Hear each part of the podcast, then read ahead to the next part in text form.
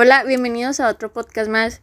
Eh, ahora como invitada tenemos a Rocío Montes. Es una de mis mejores amigas y es una niña muy fuerte, ya que a muy corta edad pierde a su madre en manos del cáncer. Y ella nos va a platicar cómo fue su vivencia, qué es lo que siente, cómo ha afrontado esta situación y cómo ha llevado su duelo.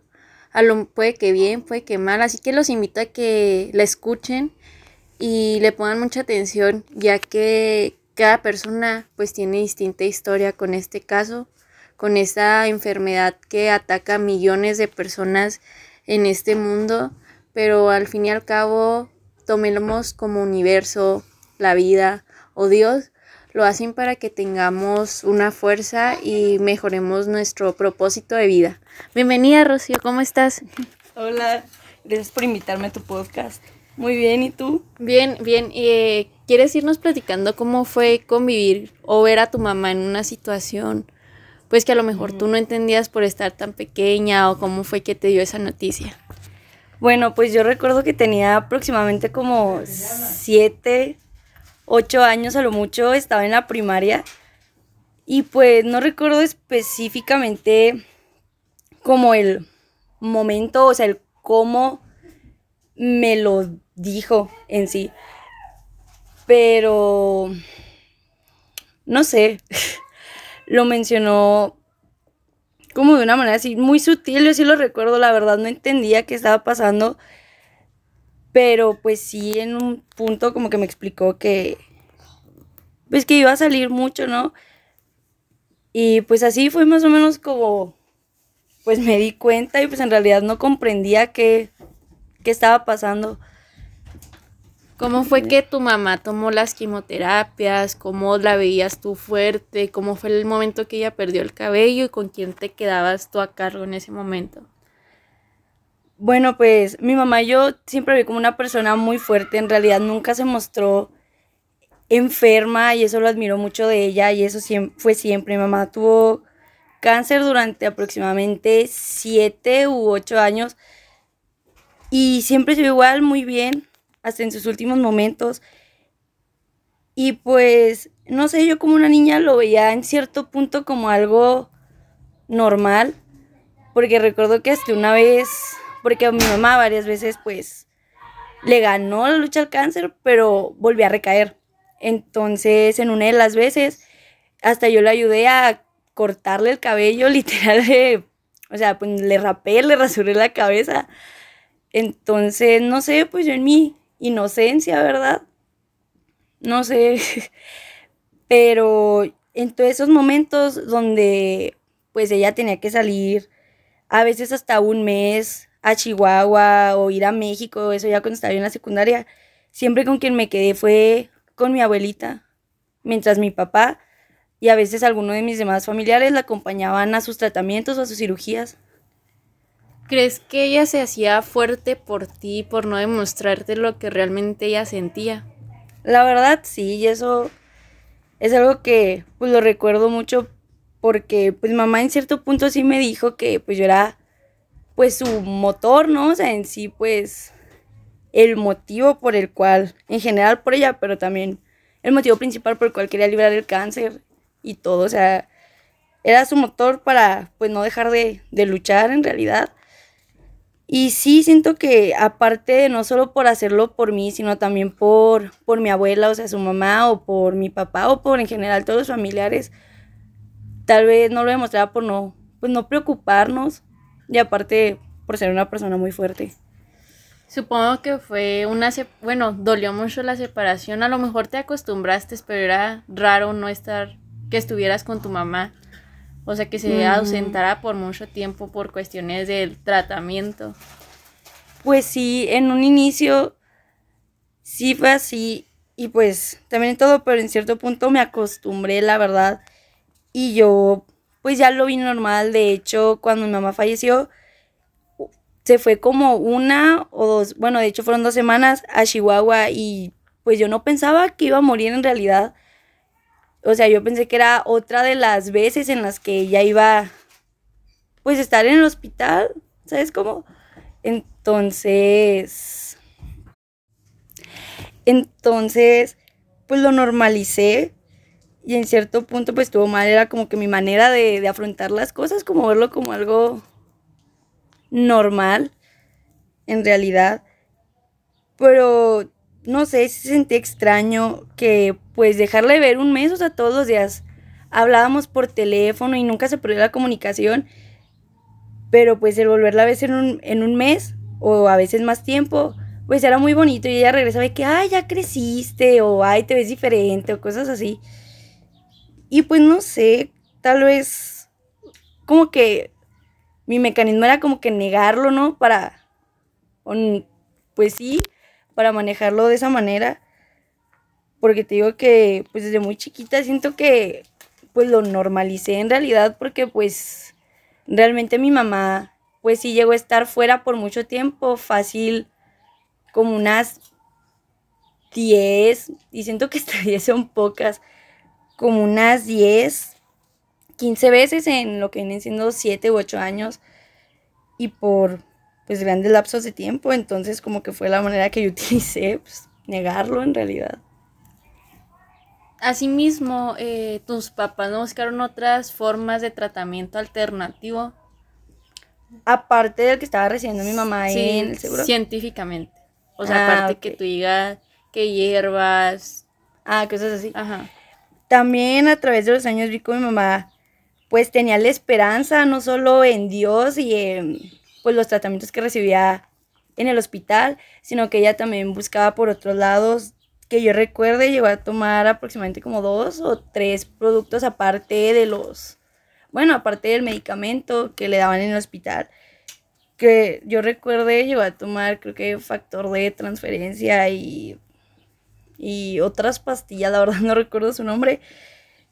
Pero mamá siempre vio la manera. De hecho, ahorita que recuerdo la última vez, bueno, el último tratamiento que hizo mi mamá, o el último recurso que recurrió externo pues a lo que le daban en el hospital fue ir con una doctora naturista o algo así a Juárez que le iba a restar como calcio o cosas de ese tipo, la verdad no recuerdo exactamente, pero sí siempre buscó otra alternativa, no solo se quedó con pues con el hospital.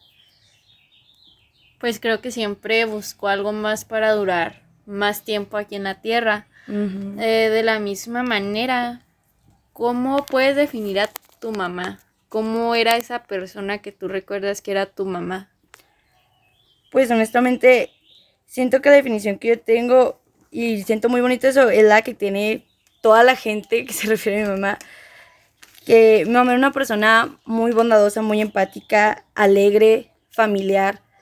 Aparte de ser una persona muy fuerte, mi mamá nunca se rindió y siempre luchaba por lo que quería general. No era conformista. Y una persona muy trabajadora. Y eso desde siempre. Y siempre le veía todo con buena cara en realidad. Y pues muy buena madre y hermana y, e hija y todo. Y pues creo que nada más eso. ¿Qué tipo de cáncer tenía tu mamá? Ah, mi mamá tenía cáncer de seno, empezó por uno de los senos, creo que seno izquierdo, con el paso de los años se pasó al otro seno y finalmente pues creo que tuvo metástasis a pulmón y a de ahí la verdad no sé, pero creo que sí le invadió en otras partes del cuerpo. Cuando a ti llegan a decirte que pues tu mamá fallece, tú estabas en tercer año de secundaria, faltaba más de un mes para que cumplieras tus 15 años. ¿Cómo recibes esa noticia? La verdad, fue algo, pues no sé, yo antes de eso como que sí pensaba, o sea, me daba miedo que mamá falleciera, que muriera, pero como siempre algo que tenía la esperanza el último que muere, entonces yo como o siempre lo negué o siempre tuve mucha esperanza. Yo creo que ambas cosas. Entonces recuerdo que ese día, pues yo estaba en la casa de mi abuelita y estaba dormida, me había quedado, llegué a la secundaria, me puse a ver la tele, estaba dormida y en eso me desperté y pues como que había mucha gente en la casa de mi abuelita Y de hecho me desperté, yo fui al baño y me topé con una de mis tías muy cercana a mí, de hecho, y me dijo que no, que yo era muy, fuerte y que lo lamentaba mucho y así, cosas de ese tipo. Y pues fue donde me empecé a suponer cosas, o sea, no me había dicho directamente, ah, tu mamá falleció, pero pues gracias a eso fue el primer, como supe que algo estaba pasando en realidad entonces ya al ratito de eso, pues yo sí me hundí, pues no sabía qué estaba pasando, me choqué, la verdad. Y pues recuerdo que mi abuelita me pasó, pues estábamos en su cuarto y platicando y pues ya me que, pues sí, que lamentablemente pues mi mamá había fallecido hace un rato en el hospital y pues yo no sabía cómo reaccionar, o sea, quería pensar que era una mentira, pero pues en el fondo sabía que por más que quisiera, pues no lo era. Entonces ya a partir de ahí pues ya empezó a llegar más gente, pues mis amigos sabían que, mi mamá tenía dos semanas en el hospital y que al día siguiente le iba a ver y así.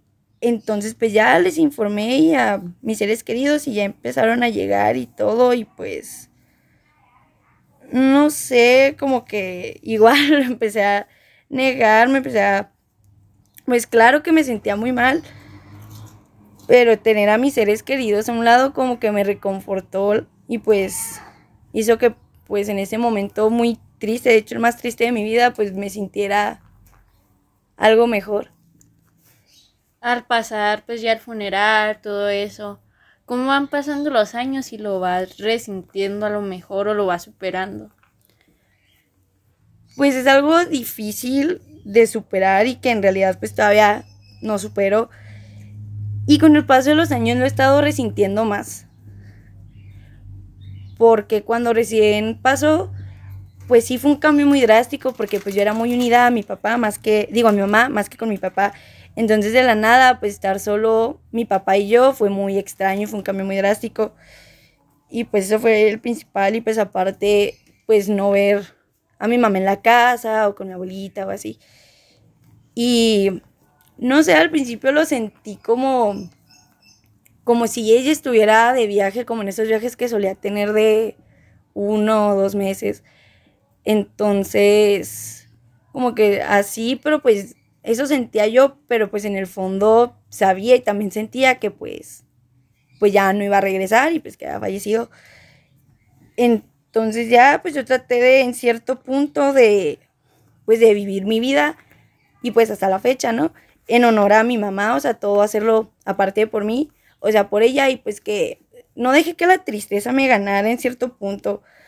O sea, porque quería que, dije, bueno, mi mamá no le gustaría verme mal. O de que, por ejemplo, como mencioné anteriormente, mi mamá era una persona muy familiar y en mi familia solíamos hacer muchas reuniones y así. Entonces, pues obviamente mi abuelita y mi tío, su hermano y mi papá a veces no querían asistir por lo mismo, pero yo les decía, pues creen que a mi mamá les gustaría verlos así y todo eso de que vamos y así, o sea, siempre yo traté como que si los demás se sentían mal, como yo ser el ánimo de que, ay, pues a mi mamá te gustaría verte así o, o estar así. Entonces, pues ya al principio así como que llevé mi vida y todo hasta que con más, digámoslo así, golpes de la vida y con el tiempo, pues ya fue donde lo fui resintiendo más.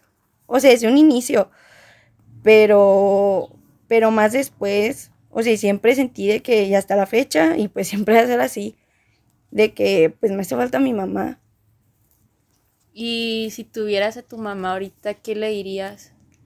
O, o ¿qué le harías escribir en una carta? la verdad muchos sentimientos encontrados y pues principalmente sería agradecerle todo porque la verdad siento que todo lo que tengo y lo que soy es en base a ella. Y pues también pedirle perdón por ciertas cosas. Como todo, pues a veces uno tenía conflicto, ¿no? Con, con sus papás y así. Pero también perdón por las veces en las que no sé, me llegaré a portar mal o todo. O tal vez por como soy ahorita, no sé. Pero pues que le diría, no sé, que me hace mucha falta y que sé que esté en un lugar mejor. Y pues la verdad, amiga, yo sé que, que tu mamá donde esté ahorita está muy orgullosa de ti. Gracias. Que pues tu mamá, a pesar de que yo pues llegué a tu vida en otra etapa distinta, pues ya no la conocí. Pero pues te dejó siendo una persona muy linda y, y muy fuerte. Porque cuando pasas por esas cosas, pues me pongo en tus zapatos y es con cara de que, güey, yo.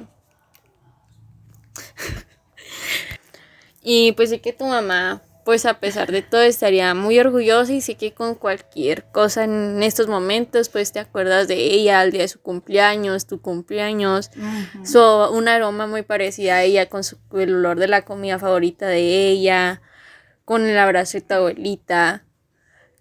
Y pues a lo que más recurrimos es ir al panteón, pero pues bien sabemos que, no es lo mismo ir a un pedazo de tierra y decir, pues bueno, aquí estás. Pero, el chiste... pues no, o sea, no sé, por ejemplo, yo no tengo la costumbre en realidad de ir al panteón. No sé, siempre debería ir más, siento yo, la verdad. Pero siempre tengo mamá pues en la mente, ¿no? Y en el corazón. Y no sé, cuando recurro, tal vez no la visite, pero mi lugar, en, pues en cierto punto donde siento que estoy con ella, pues es en mi carro, pues mi carro que traigo yo ahorita, pues era el carro que mamá tuvo, pues la verdad, pues su primer y único carro. Entonces para mí pues tiene mucho valor sentimental y pues al estar ahí, pues siento que es donde estoy a gusto y pues en cierto punto que estoy con ella.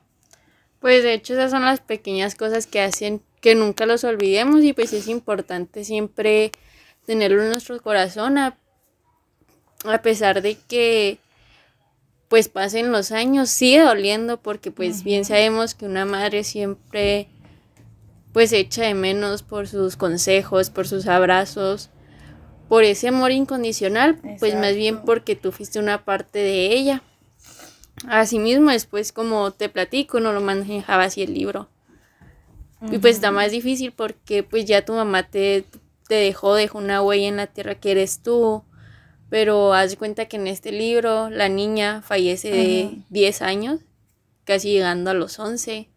Entonces, siento que es un poquito más complicado porque la mamá ya se pone a pensar de que mi hija puede ser una gran doctor, una gran enfermera, tenía una vida por delante, pero siento que sigue siendo el mismo dolor porque ningún ser humano estamos preparados para perder o dejar que un ser querido deje pues este mundo terrenal. Y pues cada quien las creencias va a buscar su fe, su esperanza, ya sea en Dios, en el universo, en cualquier cosa que seamos creyentes pero supongo que sigue siendo muy difícil. Y la verdad, te admiro mucho por eso.